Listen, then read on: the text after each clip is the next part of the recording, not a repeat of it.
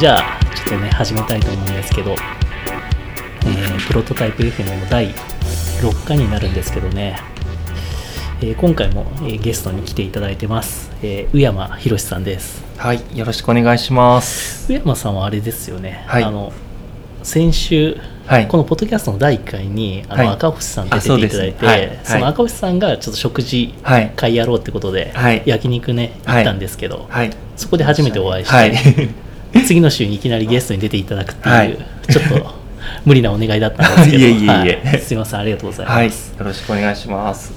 まあ、このポッドキャスト自体ちょっとねはい、しばらくちょっとえ2週間おきぐらいで配信してたんですけど、はい。4月ぐらいから、はい、今間が2ヶ月空いちゃってて、ええうん。えちょっとねちょっとサボったら すぐ2ヶ月経っちゃいましたね、え 結構間空いてますね。間空いちゃいましたなのでちょっと今回ね、はい。気合い入れてるんですよ、はい、大丈夫かな？はいよろしくお願いします。はい、はいよろしくお願いします。でこのポッドキャストはですねあのなんか起業家とかそういうエンジニアとかデザイナーとかそういうなんかプロダクトを作る人向けのポッドキャストで、まあ、そんな話ができればなと思ってるんですけど宇山さんははい、そういう意味で言うとはい。くくりは何になりますか？そうですね、基本はエンジニアになりますね。あエンジニアですね。で一応今、はい。あのそのポケットメニューっていう会社で、えー、と CTO をやってるんですけども、はいはい。えー、とでもまあちょっとあのーマーケットっていうかマーケターみたいなこともちょっと最近興味がありましなるほど。て結構今最近はデータベースとにらめっこみたいな感じの仕事が多いですね。なるほどなるほど。じゃあもともとっていうのは、はい、ずっとなんか社会人というか働き始めてから、はい。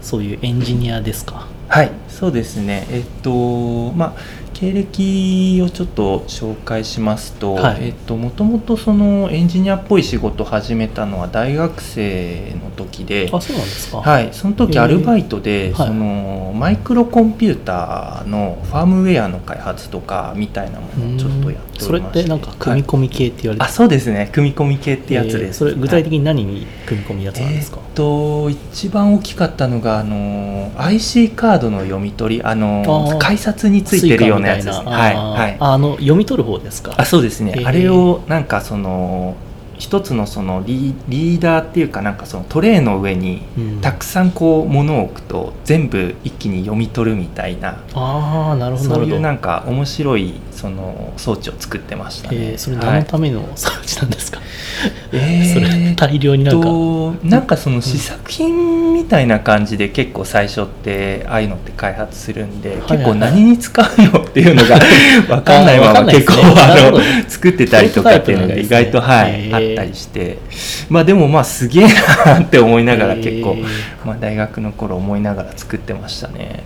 じゃあプログラミング自体はもうその時からもうできてそうたんですか、ですね、ええその時は、えっと、確かアセンブラとか C 言語とか、はいはいはい。結構その基本的なものを使ってそれはもう大学で覚えたって感じですか、わあ独学ですね。あ独学で、はい。それはもう高校ぐらいから。高校から、はい。はい。すごいですね。そうですね。はい。なるほど。じゃあそこら辺からそのエンジニアええ。を学生時代から始めてて、はいじゃあその延長線上でなんか就職もそうですね。仕事でだったんですか、でそうですね。就職もまあ結構自分の時は氷河期だったんで、はい。まあ、幸いにもそのアルバイト先でその、まあ、あの自分が住んでたその、まあ、東大和市っていうところに住んでたんですけども東京都の。はい。はいでそこでなんかちょっと新規事業をやるからみたいな感じででそれでそのままその、まあ、知り合いの会社に就職しましてそこが何やってたかっていうとあのアルコールチェッカーって分かりますかね？そあのあれですか？警飲察のはい。あ飲酒のあそうですね、はいはいはい。検知器ですね。はいはい。あれをまあ開発してる会社でして。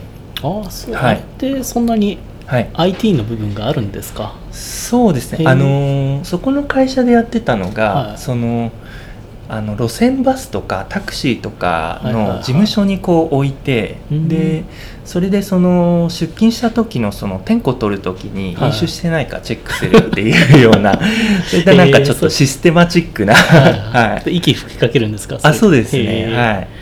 っていうの面白いですねはい、結構まああのーまあえっ、とやってたのがもう10年以上前の話ですから、うんまあ結構な今シェアを持ってるんじゃないでしょうかね。はそれ作ってる唯一の会社みたいな感じだったんですかいね。何社かはありますけどね。へええ。23社ぐらいありましたね当時結構、は最近僕が知り合う人って、はい。はいあんまりそういうところははい。経験しなくて、あ基本はもうですね。はいウェブだとかはいはいはいアプリ、えーネイティブアプリの開発からはい。はいはい入る人が多いんですけど、結構華やいだ感じの。珍しいですよね、そうですね、うん。結構まあその高校ぐらいからそういうなんかなぜか泥臭い方向にこう足を突っ込んでましたね、なるほど。なるえほどえはい。それはじゃあ性に合ってたって感じですか？どうなんですかね。まあそうですね。結構まあここまでできてたっていうことは性に合ってたんでしょうね。はい。でもその後、え。まあ今全然違うじゃないですか。そうですね。はい。それはなんで変わってきたんですか？ええ。でそれでそのまあもともとそのまあプログラマーになりたいって思ってたのがまあもともとものづくりをそもそもしないと、はい。まあ、ビジネスって成り立たないよねって思ってたのは、うん。まあそれが高校ぐらいの話だったんですけども、はいはい。まあ、ここに来て結構やっぱりスタートアップとかいろいろ増えてきて、うん。その作っただけじゃ売れないよねっていう、うん。ちょっと話がちょっと自分の中で出始めてきて、はいはい。じゃあそうすると売り方もちょっとちゃんと勉強しないといけないよねっていうのにちょっとこう思い始めて、はい。それでまあ、あのー結構まあそのポジション的にそういうのもいろいろ自由にできるポジションだったので、うん。あのまあ、ちょっとそっちの方に方向転換しようかなという感じでちょっと始めてますね。なるほど。それが、はそれがあのブックラップですか？最初、えーとその前があったんですか？今ですねちょうど今年に入ってからなんで、はい。えー、とその今のそのポケットメニューっていう、はいはいはい。あのポケットコンシェルジュっていうはいはいサービスを展開してるんですけども、はい高級料理店のあのレストラン予約と決済ができるっていうサービスなんですけど、はいはい。はい、でそこでそこに入ったのが、まああのー去年の7月ですかね。なんでうんもうそろそろ1年になるんですけども。なるほど。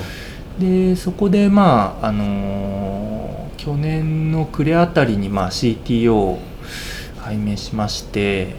でそこでまあ結構自由にあのできるような環境になりましたので、うん。それでじゃあちょっとマーケティングもやってみようかなっていう感じで。はい、でそれも前まではもう完全に、あのーガチガチのプログラマーみうたいなん。感じでやってましたね。なるほどはい。実際そういうスタートアップの会社に入ってみてはい。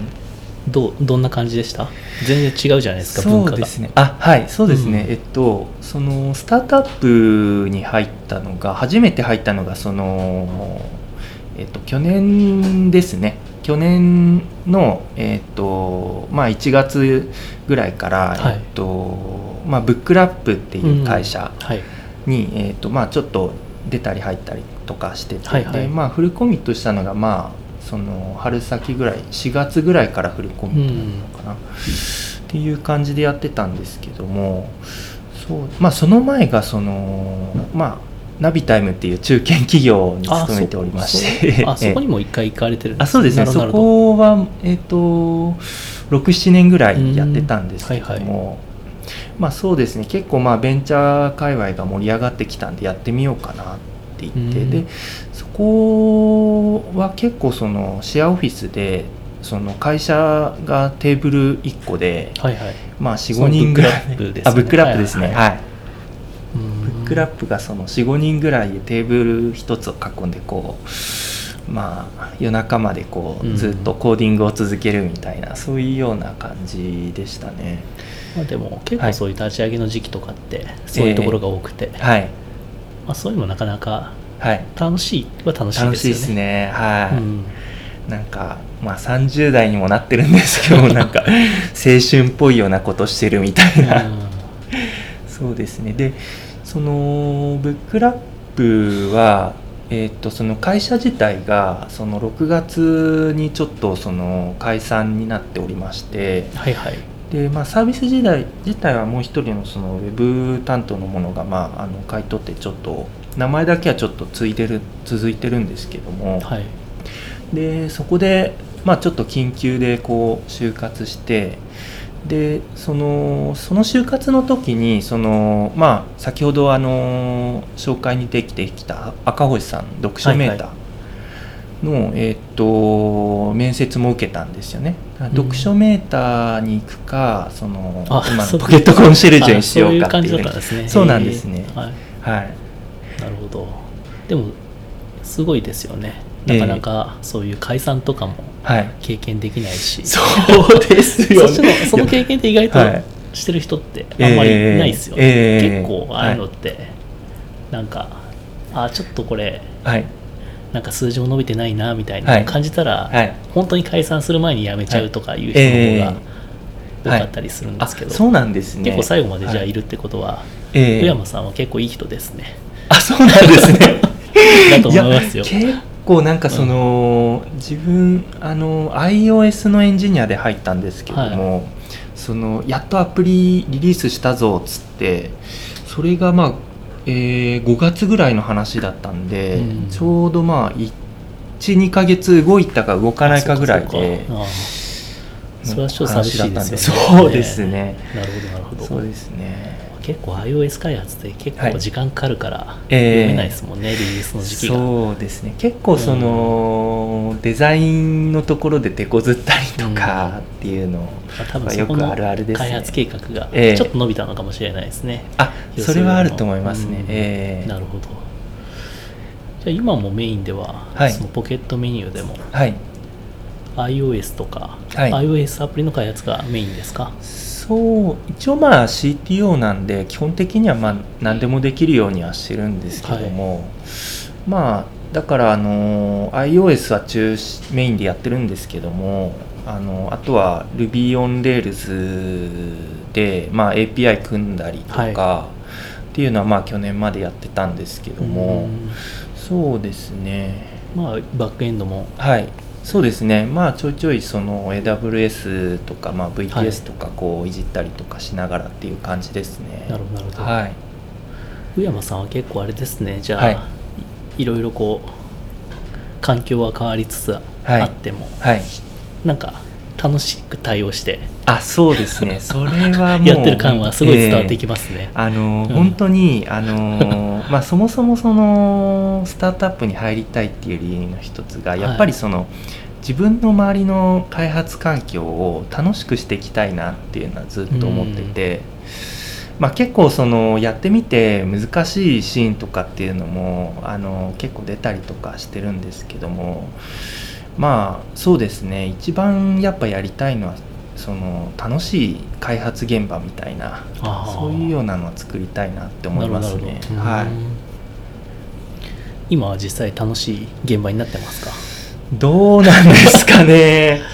ちょっとそのそうですね。まああのできる時とできない時ってやっぱりいろいろあるなあすいません。あるなって思ってて、はい。い、やー今まあなんかまあスタートアップだからしょうがないなっていうところもあって賛否両論なんじゃないですかね、まあ、なかなかええ。みんな難しいって言いますもんね。チームを難しいです。はい。今何名ぐらいですか？開発は。今開発がフルタイムがえーっと、えー、2の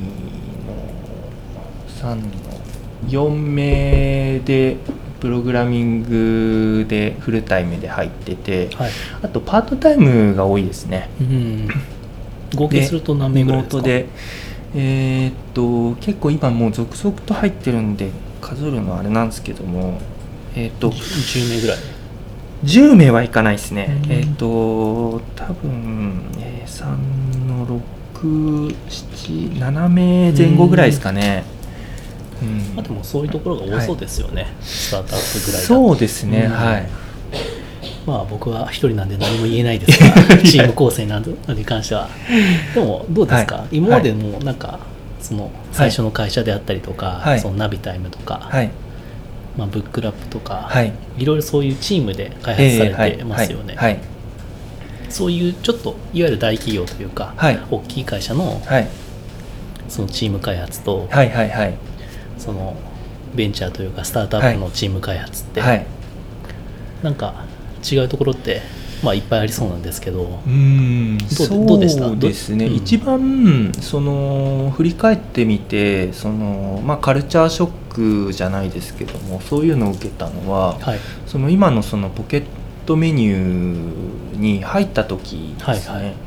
がそのその時の CTO はまたその別の方だったんですけども、まあ、結構そのしっかりとそのアジャイル開発を組まれておりまして、はいはい。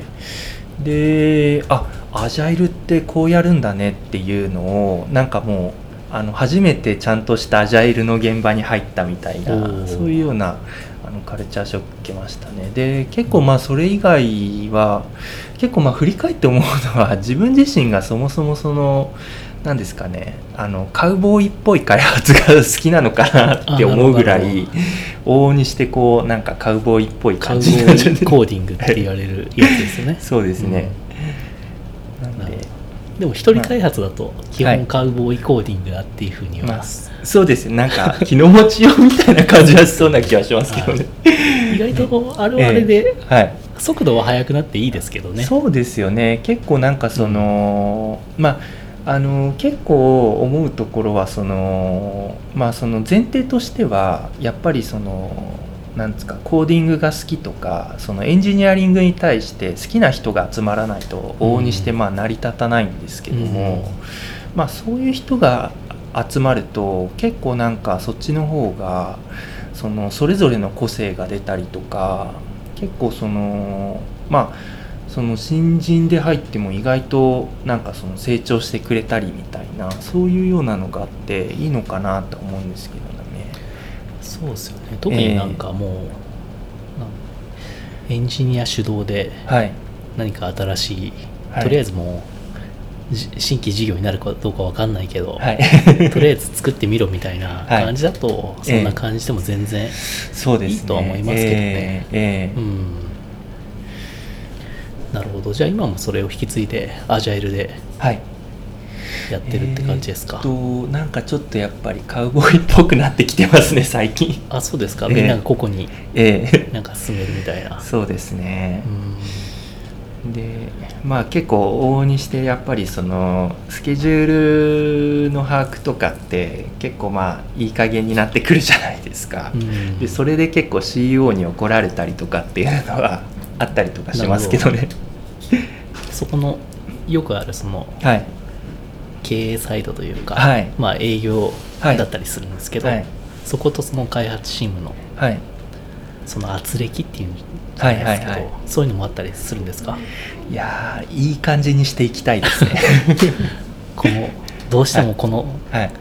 1ヶ月以内とかはい。3ヶ月でこの数字をはいはい。はい。こう倍にしたいとか、はいまあ、そういうことがあってそれに対して、ありますね。開発ははい。何かやらなきゃいけないみたいなそうですね。のもあったりね。いろいろありますもんね。ええええその進め方ってなかなかはい難しいですよね。ええそうですね。でそのこういう機能が、はい。じゃあやるべきだってはい。考えてそれをやって、あダメはい。じゃあこれやるべきだって言われて、ははい。い開発チームがやるはいダメみたいな。感じだと完全にもうなんかええどんどん仲が悪くなっていくような感じがするんですけど、そうですね。なんかそこうまくやれないもんですかね。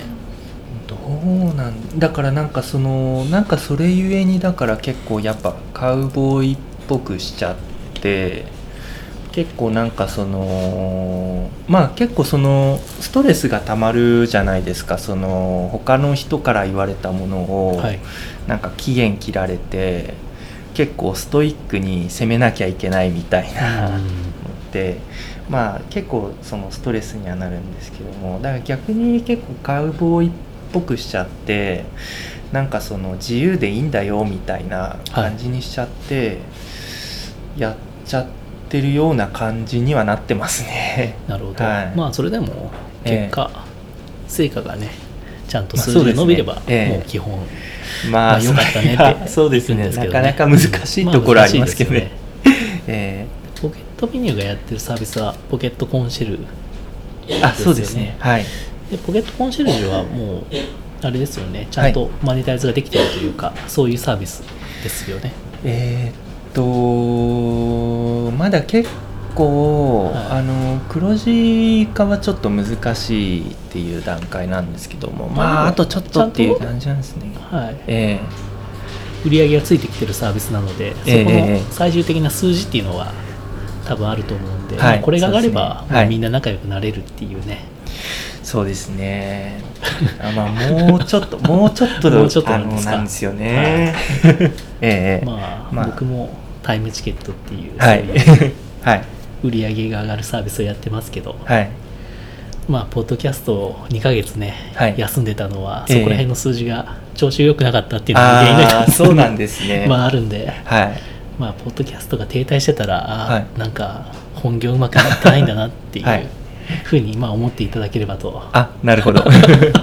まあ思うんですけど、はい。まあでもいいですよね、はい。じゃあポケットコンシェルジュはい。についてもちょっとええはい。どんなサービスか簡単に教えてもらってもいいですか？そうですね、あのーまあ、ポケットコンシェルジュはあのー高級なレストランっていうのをキュレーションして集めてるサービスででその中でその、まあ、高級なレストランって結構その、まあ、個人でしっかり修行したシェフっていうのがやっててで、まあ、個人店なんで結構その席数がなかったりとかして予約とか難しいよねっていうのがあって。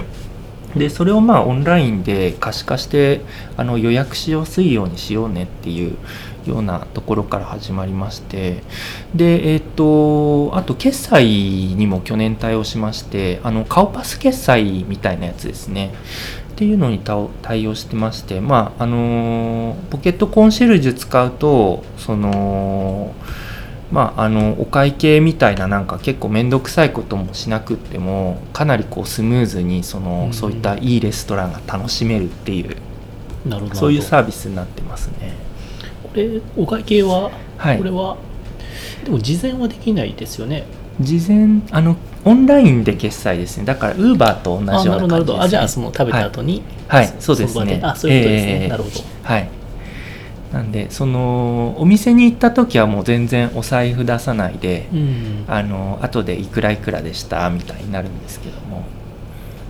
まあでもそうしないと、はい。このポケットコンシェルジュ側で手数料が取れないですもんね、まあそうですね。ねお店で普通に、にお会計、まあそれはそれでありなんですか？店頭で。えーえーとそうですね。結構まあ、うん。あのー割り勘とかやりたいっていそう。ニーズとかもあって。そうか。そうですね。だなからね。そうですね。オンラインでサクッとやっちゃうとうん。今度割り勘できないよねみたいなような話も出てそうてか。そうですね。なんで結構そのそういった場合含めるとまあ半々ぐらいですかね。うん。えそうかなるほど。結構でもいいお店がーはい。たくさんだから。そうですね。そのまああの高いんでなかなかい 高頻度にはいけないんですけども、そうですえまあででもも普段はい。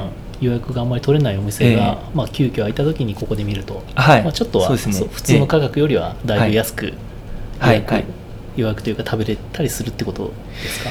あの、はい。結構値下げはしてないんですね。値下げはないんですね。値下げしてないんですよ。あ予約が取れるってことなんですい。あすいません。勘違いしてまし結た構ここがあの かたくなというか頑頑固商売みたいな感じで、はい。そうですね、まあ、それはものうお店がそういうお店ななんですもんね。まあそうですね。はい。でもやっぱ美味しいですね、はいどっか行ったところでここがすごかったってところありますか？そうですね。結構なんかその美味しいところって言われると本当にその行ったとこを全部こう振り返るような話になっちゃうんですけども、最初行ったの最初はどこですか？最初行ったのは、はい。えーっとラファソン古賀っていうお店で、あのフランス料理フレンチのお店ですへねー。で結構そのクラシックスタイルって言いますかうん。その伝統的なような感じで出てくるんですけどもえあのーまあそうですね。あのちゃんとしたフレンチって自分今まで食べたことがなくて、はいはいはい。いやー感動しましたね。へ はい。えいいですね。それも確かにこういうところじゃないとそうなんですよ。知らない知らないお店が多いですもんねやっぱりね。そうなんですね。あこここですね。ええ。あそうですねそうですね。渋谷の上原にあるフレンチ。あなるほど。はい。へえ。おーすごい結構高いですね。1万4000円と1万2000円のコースしかない。そうですね。大体価格帯的にはそうですね。1万5000円の下かうん。上か真ん中かみたいな感じっていう価格帯で展開してますね。すごいっすね。何が一番美味しかったですか？そうですね。結構まあ前に行ったんでそ でも、まああのー全部美味しかったみたいな感じあれなんですよ、はい。あのやっぱり野菜とかがちゃんと下ごしらえしあっなてやっぱ野菜の香りっていうのがうん。こう思ってみるとそ旬の野菜をそうですね。ねえ。上手に使やっぱってですね。え普通のお店と比べて全然、うん。あこんなに野菜っていい香りがするんだみたいな、うん。そうなるほどいいですねじゃあええそんな普段はあんまり多分あれですよね。食べログとか見てても出てこないようなお店がたくさんここでポケットコンシェルジュでは探せるって感じですよね。いやそれがですね、うん。結構その食べログランキングででも出て上位のお店あそうなんですか。っていうのが結構入ってて、うん。ただまあ多分その価格帯が上なんで結構そのあの価格でこう切っちゃうと意外と出てこなかったりとかっていいうのはあると思うんですけどね。うん。全部で今何店舗ぐらいですか？情報としては。大体200前後ぐらいですね。これ、ええまあ東京中心って感じですかね。そうですね。東京やってて、あと横浜と京都うん。にお店あ京都いいですね。はい、掲載してますね。わかんないですよね、ええ京都行って。そうですねへえまああの京都もやっぱりうん。いいお店を集めてるんで、うん。まあ、結構なんかその、まあ、昔なんか2チャンネルとかのスレッドで見たのがその京都に美味しいもん食いに行こうとしたら、はい。なんかお豆腐しか出てこなくって 1万円取られたみたいななんかそういうような話もあっていやはいはいそれで1万円出すんだったら、はい。うん、確かにちゃんとこういうところで調べてうん。行った方が絶対いいよなとかあっていいですよね。確かうに、ん。へえいいじゃないですか。えね。えなんか今回はあれですよね。はい。そのなんか特殊特別な招待パスがある、パスというえかあれは、はい。あのそうですねあのー山本さんに渡した名刺の裏に QR コードがあって、はい。そこから会員登録すると2000円のその割引優待券がつくんですけどそうですね。今回その QR コードをその画像であの山本さんにお渡ししたんでじゃあこのポッドキャストを聞いてる方が、はい。じゃあこれサイトに載せとくんであそれそうですね。URL で。はい。URL と、はい、QR コードをお渡ししたんであのうまい具合にはい。やっていただければあのじゃあはい。それはサイトの方に載せておくのでそこから登録すると2000円のクーポンでしたっけ、はい。そうですがねつくんですよね。はい。あいいじゃないですかまあ今あの結構キャンペーンやってるんで、うん。普通に登録してもついちゃったりするんですけど。ここだけっていう感じではないんですけど。まあまあまああそうなんのはい。まあでものキャンペーン終わるかもしれないって感じですか。そうですね。あのそっちのあでも普通に登録したらないですよね。いや意外とついちゃったりしちゃったりして。あそうなんですか。あんま意味ないじゃんみたいな感じになってるんですけど。ままあ、ちゃあんとはい。つくということで、ええ。じゃあそうじゃあその URL からそうですね。登録していたはだければなって感じい。よろしくお願いします。はい。そうですまあぜひちょっとあのーレストランとか見ていただくと、いやーこんなうまそうなものが世の中にはあるんだ みたいなっていうものがありあって意外と食、はい、レストラン予約サービスってはい。まだみんながそんなにガンガン使うっていう感じでもないですよね。そうですね。ええやっぱ結構1回目使うのにハードル高いですよね。うん。うん。うんじゃあこれきっかけでちょっと一回、はい。僕もちょっと一回年一ぐらいでおは使ってみ,、見ますよ。ぜひぜはい。ひよろしくお願いします。はい。じゃあちょっと前半こんな感じで。はいありがとうございました。はい、ありがとうございました。